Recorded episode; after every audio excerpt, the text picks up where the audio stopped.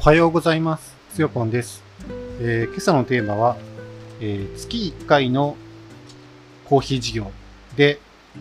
成功させるには、月1回のコーヒー事業を成功させるにはというテーマでお送りしたいと思います。おはようございます。えー今朝も、え東伊豆の、えー伊豆熱川町からお届けしていますけれども、え今日は3日目の本降り、大雨ですね。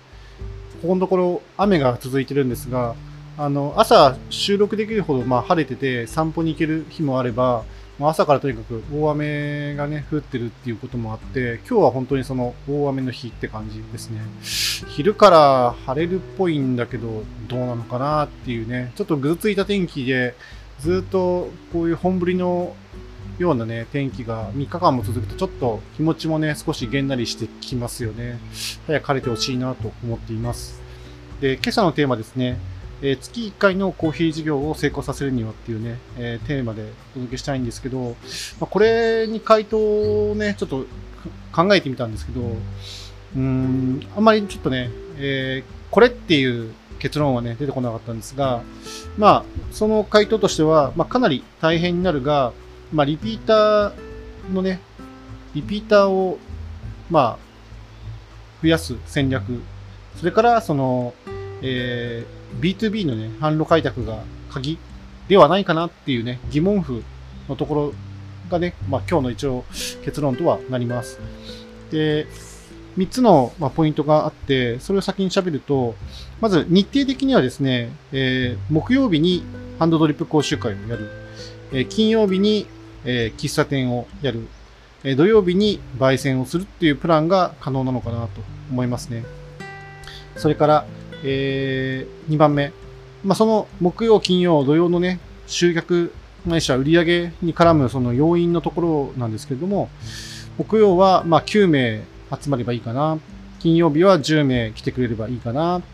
土曜日はま25袋ぐらいね、売れればいいかなということで、まあ、ちょっとこれは無理のあるプランのような気もしますねと。3つ目としては、あの、昨日もちょっと喋りましたけど、その、飽きさせない工夫と、まあ、B2B の豆売りの検討が必要なのかなと思いました。まあ、順にちょっと説明していきたいと思いますが、ちょっと今のその3つのポイントのところで、な、何それわかんないよっていうところがね、あると思うんですけど、まず、あの、これ、そもそもな、なんでこういう話をしてるかというと、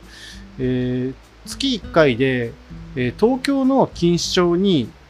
えー来てもらって、コーヒー事業を何かや手掛けませんかっていうね、お誘いを受けたんですよね。で、あの、場所はですね、あの、住吉駅、半蔵門線のね、住吉駅から徒歩30秒の、えーキャナルパレス住吉ですね。アドレス拠点でもありまして、アドレス拠点で言うと、えーアドレス住吉、あ、ごめんなさい、えっと、錦糸町 AT かな？っていう名前の、まあ、シェアハウスですね。で、1階にあの、イベントスペースがあって、まあ、時間貸しとかですね、半日貸しとかをやってるんですよね。で、えー月1回来てっていうのは何かっていうと、まあなんか今はそのシェアハウス結構 あのイベントスペースはですね、活況だそうで、あの土日はもうほとんどずっと埋まってると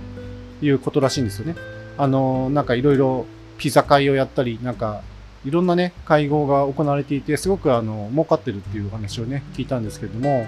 あの、一方で平日はそんなに、あの、埋まってるわけじゃなくて、まあ割とガラスきなのかなということで、あの、何かね、その、平日にですね、あの、イベントスペースをね、使ってもらえると、あの、助かる的なね、まあそういう話もあったんですよね。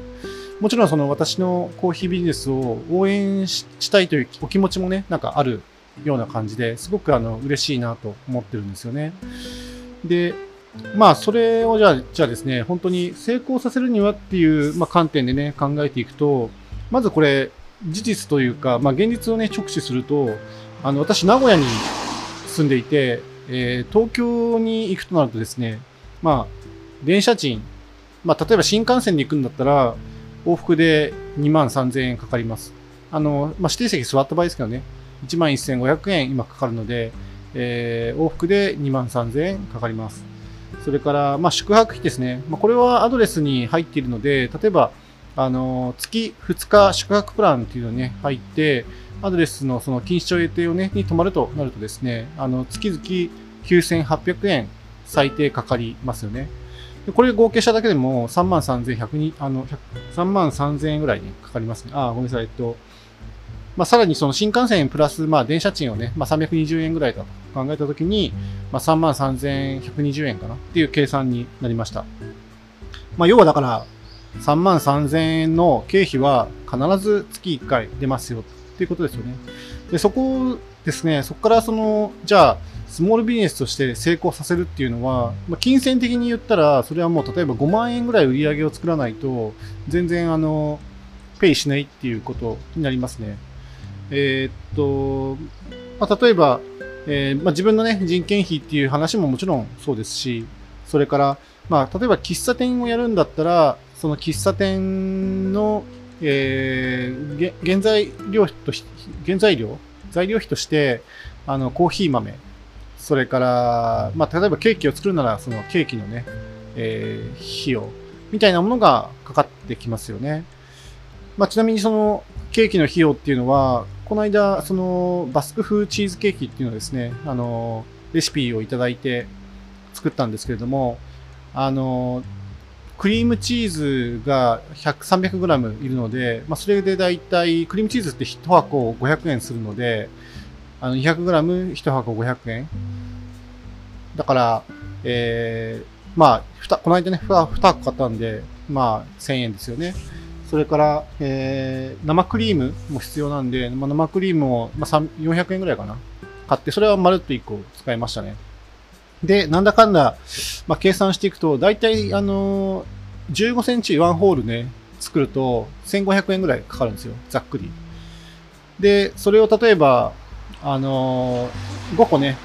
まあ、ちっちゃいんで、まあ、5個か、せいぜい6個ぐらいしかあの切って売れないと思うんですけど、まあ、5、6個売ったとしても、あの、まあ、1個500円程度でであれば、あの、2500円とか、まあ、3000円ぐらいの売り上げになるので、結局、原価率が結構高い商品なんですね、ケーキって。50%超えるんじゃなかろうかっていうぐらいの原価率になるので、ちょっと、なんか、あれですよね、高いですよね。普通3、3割程度の原価率を保つっていうのが、まあ、鉄則と言われているので、だからまあ、ケーキ値上げするかっていう感じにはなっちゃいますね。500円だとペイしないっていうところで、まあ、1500円の原価だったら、まあ、それを3倍して4500円、ワンホールで4500円から、まあ、5000円ぐらい売らないと、まあ、全然商売としては成立しないっていうことになりますよね。まあ、ちょっと余談でしたけど。まあ、あるいは例えば、そのハンドドリップ講習会であっても、あの、豆代金はね、必ずかかりますので、まあ、1人だと 3, 3倍ぐらいね、入れる。で、1回の講習会で、まあ、例えば10人ぐらい来るとしたら、まあ、それだけで 10×60 で 600g ぐらいはね、お豆使うんですよね。あ 600g っていうと、まあ、いい豆使えばそれなりにかかるし、まあ、そんなに、まあ、そこそこの豆でも、やっぱりそれなりにね、あの、費用は飛んできますね。で、まあ、あとはその、焙煎をね、するっていうところでもね、あのまあ、例えば、月5万円の売り上げを立てるとしたら、えー、っと、大体さっき計算したんですけど、200g の袋で28袋以上ですね、まあ、作る。要は6キロぐらい焼かないと、焼いて、それが全部売れないと、5万円の売り上げって達成できないんですよね。まあ、あの、それは売り上げなので、えーと、そこにその豆代だとか、それから豆の袋代とか、あとはその、何、送料ですね。そういったものを入れていくとですね、少しずつその、えー、原価っていうのは引かれていってしまうんですけど、やっぱり儲けを考えると、まあ、それぐらい焼いて、それぐらい売らないと、そういう収益にならないっていうのが分かってきましたね。うん。で、ちなみに、あ、ちなみにはいいか。うん。なので、その、まあ自分のね、動ける活動日程いろいろ考えると、まあ木金土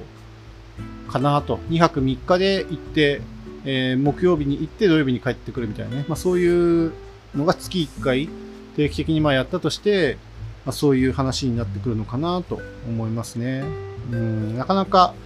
辛いなという感じですよね。うん。はい。まあ、それからその2番目のね、あの、木曜9名金、金曜日10名、土曜日は25袋みたいな、まあ、そういう話なんですけれども、まあ、木曜9名っていうのは、その、いわゆるハンドドリップ講習会の場合ですね、まあ、自分がその単品で、えー、動くとしたときにですね、大体、あの、1枠2時間の枠ですね。でそこでその同時にあの見れる人数っていうのは、まあ、3名が限界かなっていうのが、まあ、これまでの経験上分かっています。で3名をね、見たと、見るっていうことで、まあ、それだけでその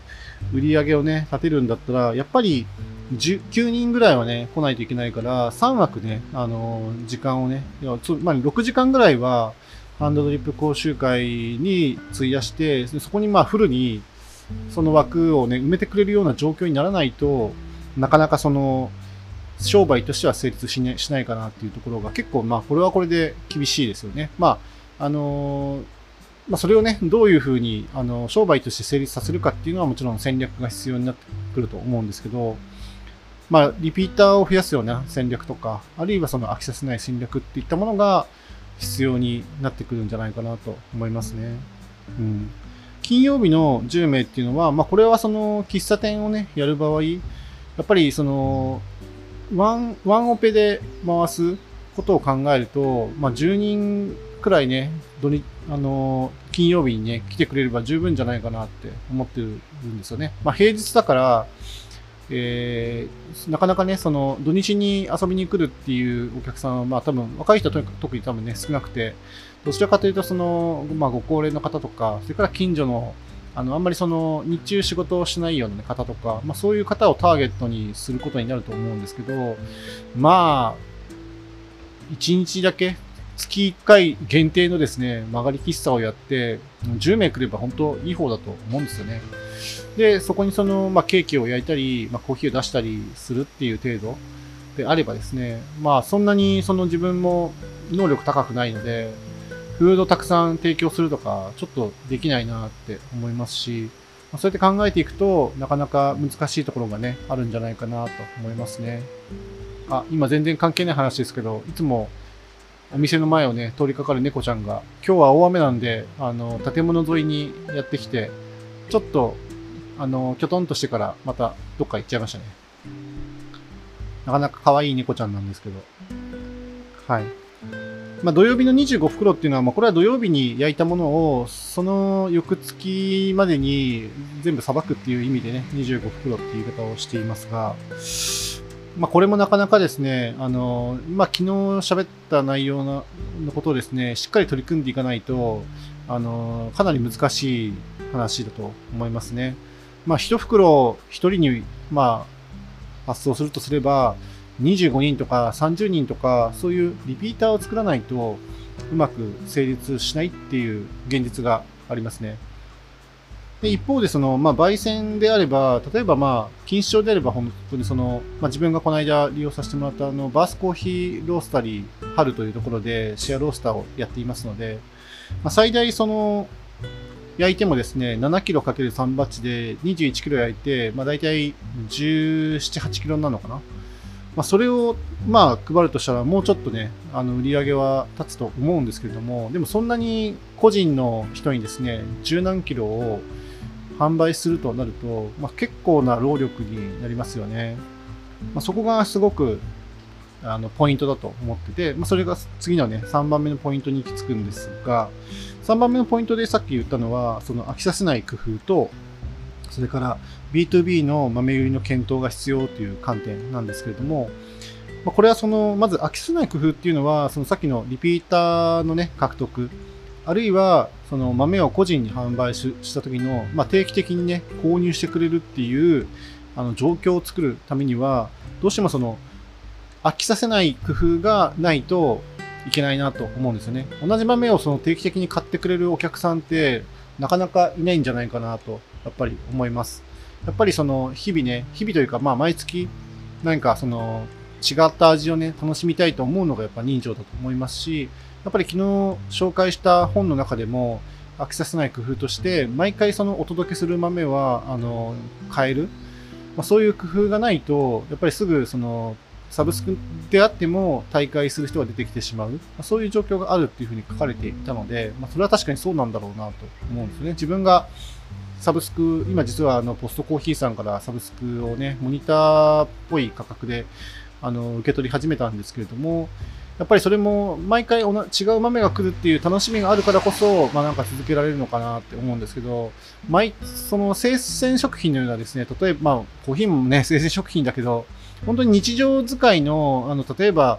えー、トマト、キュウリ、ナス、ピーマン、椎茸みたいな、まあ、そういうものが定期的に届くっていうものとはちょっと違いますよね、コーヒーだから。嗜好品なんでね。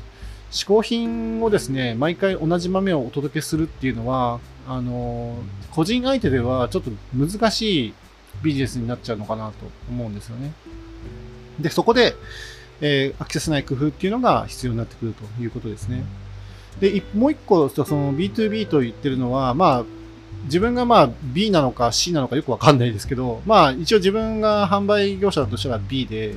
で、B2B っていうのは、その、ビジネスをやってる人に売りつける。要は売りつけるってちょっと言い方変か。あの、要は企業相手に、あの、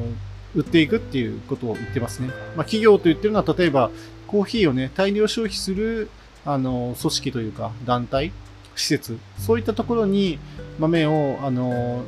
例えば月1キロ買いませんかとかっていう形で提案していくような業態のことを言いますよね。もちろん、その、喫茶店にあの焙煎豆をおろすっていうのも一つだし、ホテルみたいな、その、コーヒーをね、日常的にあの、たしなむ、あの、まあ、リゾートをね、利用するお客さん向けに、そういうものを出していくと思うんですけども、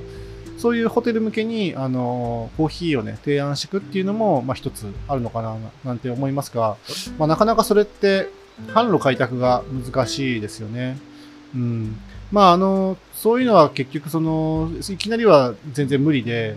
あの、喫茶店に来られたお客さんで、たまたまそういうビジネスをやってて、コーヒー豆探すの苦労してるんだよね、みたいな話があった時に、初めて商談が進むような話だと思うんですよね。自分が何キロ焼く能力がありますよっていうのを提案していって、じゃあそれでお願いしますとなったら、もう定期的にその豆をね、焼くっていうのを習慣化していく必要があるし、まあ、それをきちっとね、お届けするっていう、あのー、なんていうのかな、